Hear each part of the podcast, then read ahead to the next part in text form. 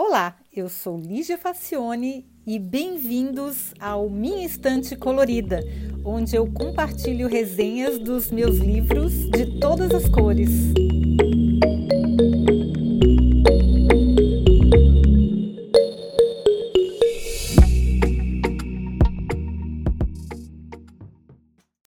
Olá! Hoje a gente vai falar de um livro do Dan Ariely, que é um cientista comportamental e que publicou alguns livros sobre o assunto, e a gente vai falar sobre o Positivamente Irracional, que é um livro muito bacana, apesar de ele ter sido lançado em 2010, então já faz muito tempo. E, mas ele continua sempre atual e cheio de coisas interessantes para a gente aprender. Então eu vou compartilhar aqui algumas coisas bacanas que tem nesse livro e para começar, a gente aprende na escola que o homem é o único animal racional desse planeta. Claro que só quem nunca teve um gato ou um cachorro que vai acreditar numa balela dessas, né? Porque não dá para não dá para dizer que um animal não é racional, um gato ou um cachorro, para dizer o mínimo, né? Dizem que as galinhas e os porcos também, é, além de todos os outros animais. Mas então a gente fica com a impressão de que ser racional é uma coisa muito sensacional que nos diferencia dos outros. E que o pensamento lógico é o responsável pela maioria das decisões que nós, seres muito evoluídos, tomamos. Bom, a neurociência já derrubou parte desse mito, mas agora aparece a economia comportamental dizendo que a gente usa a intuição para tomar boa parte das decisões do dia a dia e mostrando que nem sempre isso é uma boa ideia. Posto isso, pode-se dizer que o Dan Ariely é um sujeito muito especial. Ele teve o seu corpo quase totalmente queimado quando ele tinha 18 anos e resolveu estudar o processo de tomada de decisão com base nas emoções para entender seus próprios sentimentos durante e depois de toda a provação pela qual ele passou. Ele tem cicatrizes enormes e convive com dores até hoje. Bom, como pesquisador, toda vez que ele pensa em situações do dia a dia que o deixam intrigado, ele logo monta uma pesquisa e transforma isso em conhecimento sobre como a cabeça da gente funciona. Bom, é, o Positivamente Racional, que é o livro que a gente vai falar hoje, é dividido em duas partes: como somos irracionais no trabalho e como somos irracionais em casa. O Dan descreve experimentos que demonstram como, a despeito de toda a lógica, as pessoas e os animais preferem trabalhar por sua comida e ganharem-na sem merecimento. Quer dizer, eles preferem trabalhar a ganhar a comida sem merecimento. E se a gente fosse usar o raciocínio lógico, a lógica do menor esforço diria o contrário, né? É melhor eu ganhar uma coisa sem trabalhar.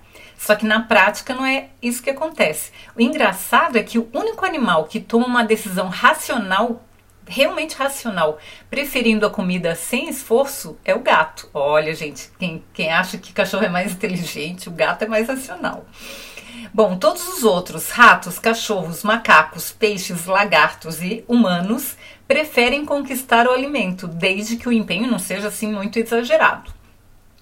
O Dan também escreve, descreve um experimento onde o desempenho das pessoas é fortemente influenciado pela percepção do resultado que o seu trabalho vai gerar.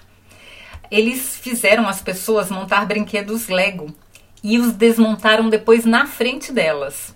O impacto de ver um trabalho, mesmo que remunerado, completamente destruído e inutilizado, diminui a produtividade independente dos incentivos financeiros. Olha que interessante.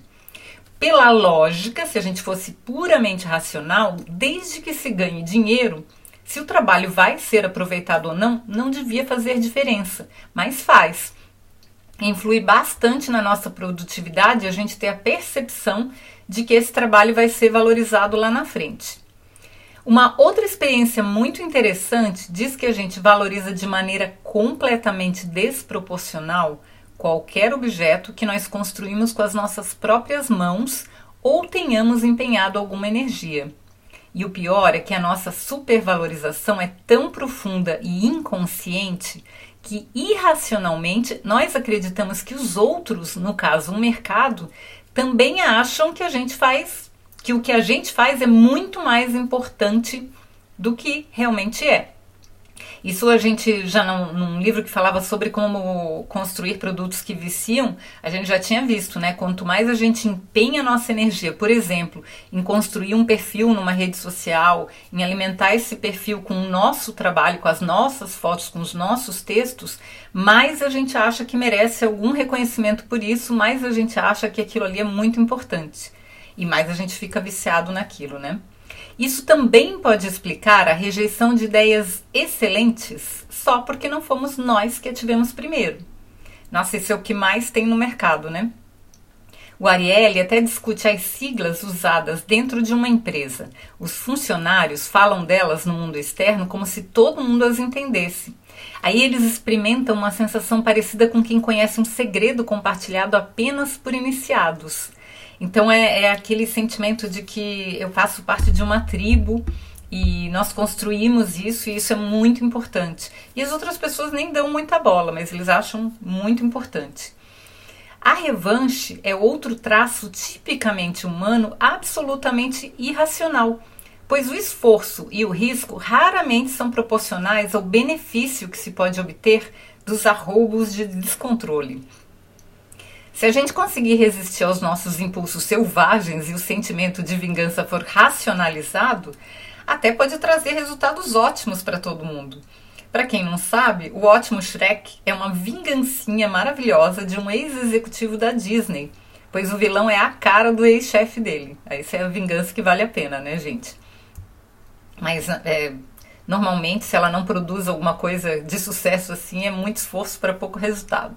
Não é uma decisão racional, é puramente emocional. Em casa, o Ariely descreve como a gente consegue se adaptar a quase tudo na vida, inclusive, no caso dele, a dor.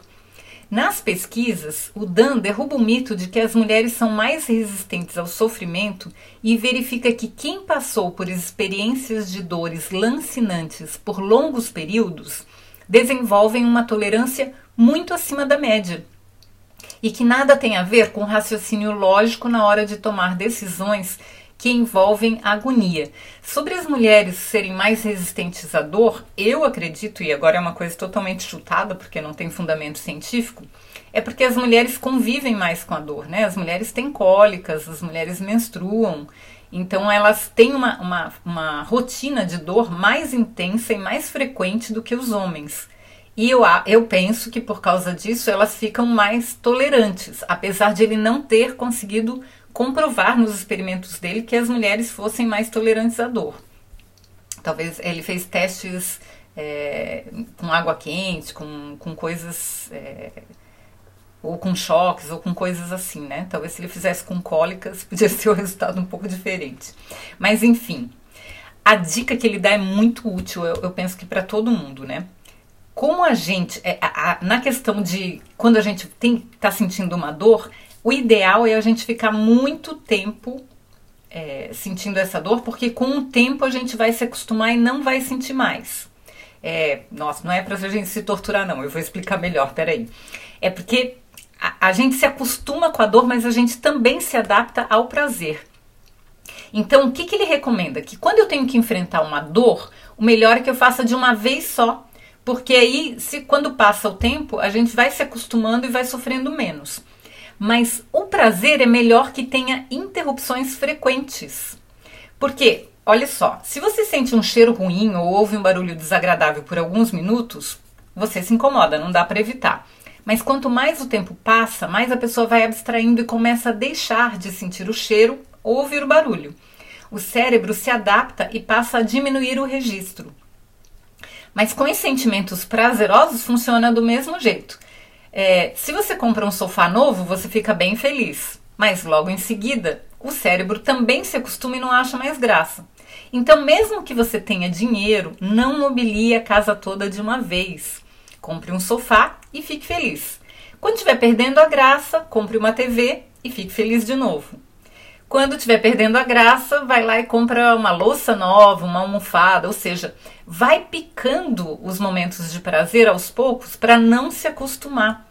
Porque se você vai e mobilia a casa inteira de uma vez, você fica feliz e depois de um tempo você se acostuma e enjoa, e, e aí aquilo, aquele prazer inicial não tem mais. Então é, eu achei uma dica bem bacana, assim, é uma das vantagens de você não ser rico, né? Você não tem dinheiro para comprar tudo que você quer, e isso é uma coisa boa, porque cada vez que você faz mais uma coisa ou compra mais, mais uma coisa para sua casa ou mais uma coisa para o seu guarda-roupa, aí você fica feliz por mais tempo. Se você faz tudo de uma vez só, você se acostuma. Eu achei uma dica ótima. Vale também para viagens. Quando você vai fazer uma viagem muito longa, depois lá pelo meio da viagem você perde a capacidade de se deslumbrar. Eu, eu acho que para mim, quando eu paro de me deslumbrar, a viagem acabou. Então é melhor você fazer mais viagens curtas e poder aproveitar e se deslumbrar e achar tudo maravilhoso quando está começando a se acostumar volta para casa, do que fazer uma viagem grande muito longa que lá pela metade você já já se acostumou com aquela rotina. E daí o prazer não é mais tão intenso como era no começo. Então fica aí a dica para todo mundo. É, tem alguma vantagem de não ser rico, tinha que ter, né? E uma delas é que não, não compra tudo de uma vez só, não decora a casa toda de uma vez só, não monta um guarda-roupa toda de uma vez só. Vai fazendo aos pouquinhos porque a gente aproveita muito mais. Espero que vocês tenham achado tão útil como eu achei, eu achei super, super útil e que tenham gostado. Ele tem outros livros, depois eu vou, eu vou fazer a resenha de outros livros, inclusive bem mais recentes. Eu tenho que me atualizar sobre ele porque esse cara é muito bacana, ele tem uns trabalhos muito legais mesmo. Tá bom, gente? Espero que vocês tenham gostado. Sempre lembrando que vocês podem ouvir todos os episódios no site próprio do podcast que se chama minhaestantecolorida.com. Se você for adquirir o livro, eu gostaria de sugerir que você adquirisse usando o link que tem dentro do site minhaestante.com, minhaestantecolorida.com. Tá bom, gente? Muito obrigada e até o próximo episódio. Tchau!